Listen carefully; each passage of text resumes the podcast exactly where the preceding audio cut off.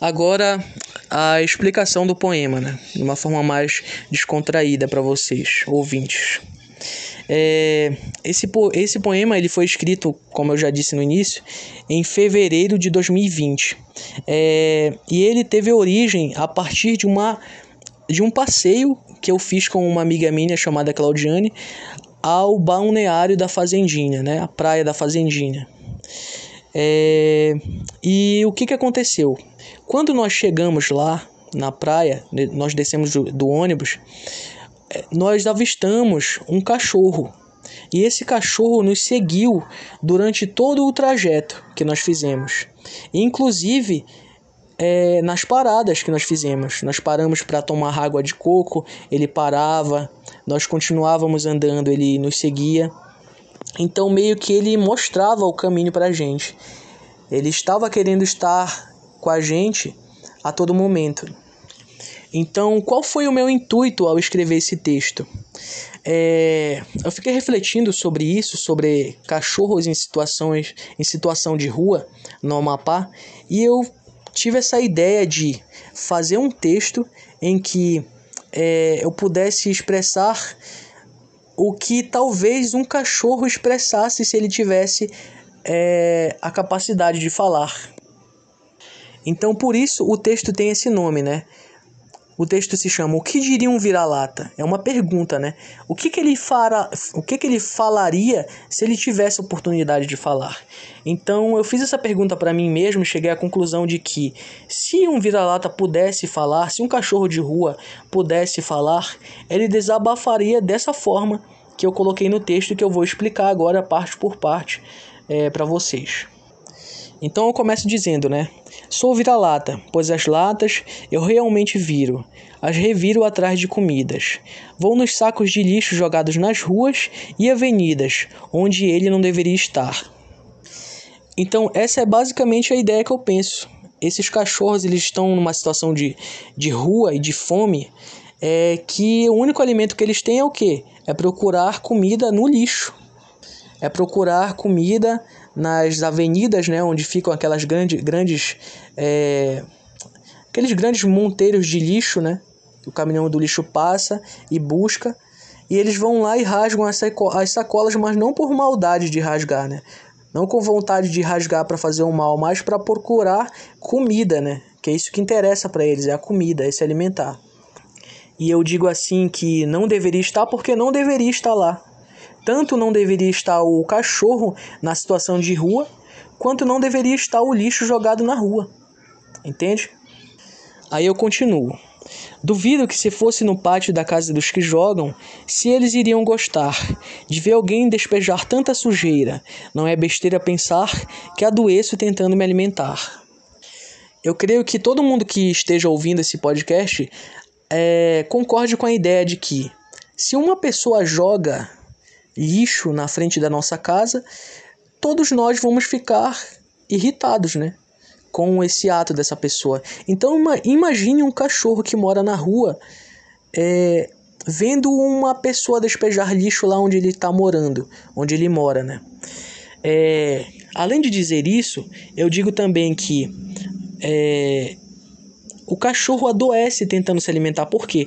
Porque se ele come uma comida por exemplo, ração, esse tipo de coisa, é muito difícil ele pegar uma, uma doença através disso. Mas se ele comer uma comida do lixo, ele está exposto a diversas doenças ali. Então ele adoece tentando se alimentar.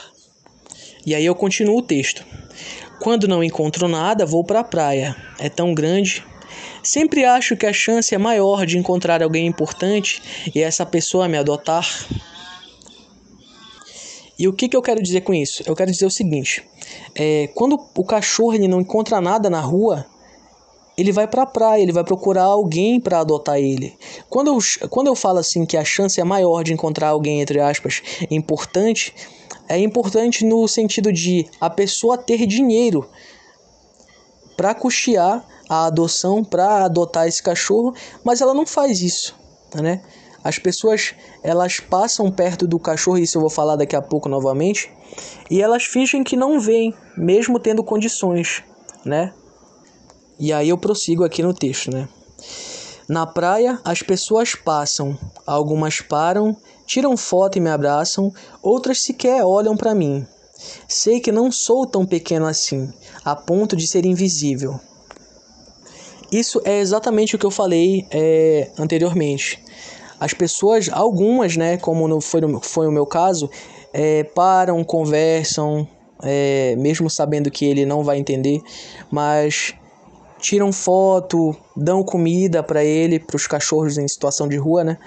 Mas existem pessoas que passam do lado e fingem que não não enxergaram, né? Então o cachorro é, é como se ele dissesse que ele tem consciência de que ele é pequeno, ele é um animal indefeso, mas ele não é invisível, né? As pessoas têm que parar e olhar e falar com ele e, e, e alimentá-lo, né? Porque a culpa não é dele dele estar tá ali. E aí eu continuo, né? Por isso, as sigo lentamente a passos perceptíveis, mostrando o caminho como um guia em troca de ter o que comer. Se não fosse esse meu empenho, seria difícil sobreviver. São muitos os falsos cegos que fingem não me ver. E aí, né, eu volto a dizer que existem pessoas que passam e fingem que não enxergaram o cachorro, né? E o cachorro ele, ele diz que são muitos os falsos cegos, né? Falsos cegos que fingem não vê-lo. É... E tem um momento também que o cachorro diz que ele é, é como se ele fosse um guia, como se ele fizesse o papel de um guia mostrando a praia em troca de ter o que comer. Então, é mais ou menos assim que eu entendi aquele ato daquele cachorro. O fato dele ter seguido a gente foi como se ele estivesse seguindo, mas meio que pedindo ajuda pra gente também, pra mim e pra minha amiga, né? Então, é como se ele seguisse naquela é, esperando que a gente também é, retribuísse aquele aquele ato, né? Dando comida, ou fazendo um carinho, ou adotando, né? E aí, já chegando pelo fim lá do poema, eu digo: é, Estou largado, literalmente as baratas. Estou sempre com as patas úmidas por causa do chão molhado. Por que, que eu digo isso? É porque lá na praia da Fazendinha tem alguns, algumas partes lá é, que tem muita concentração de baratas. E os cachorros eles ficam ali deitados, né? Por que, que ele está sempre com a pata úmida? Porque ele está sempre andando ali naquele chão da praia da Fazendinha, com os pés molhados, né? Com os pés úmidos, na verdade. E aí chegamos ao fim do poema, né?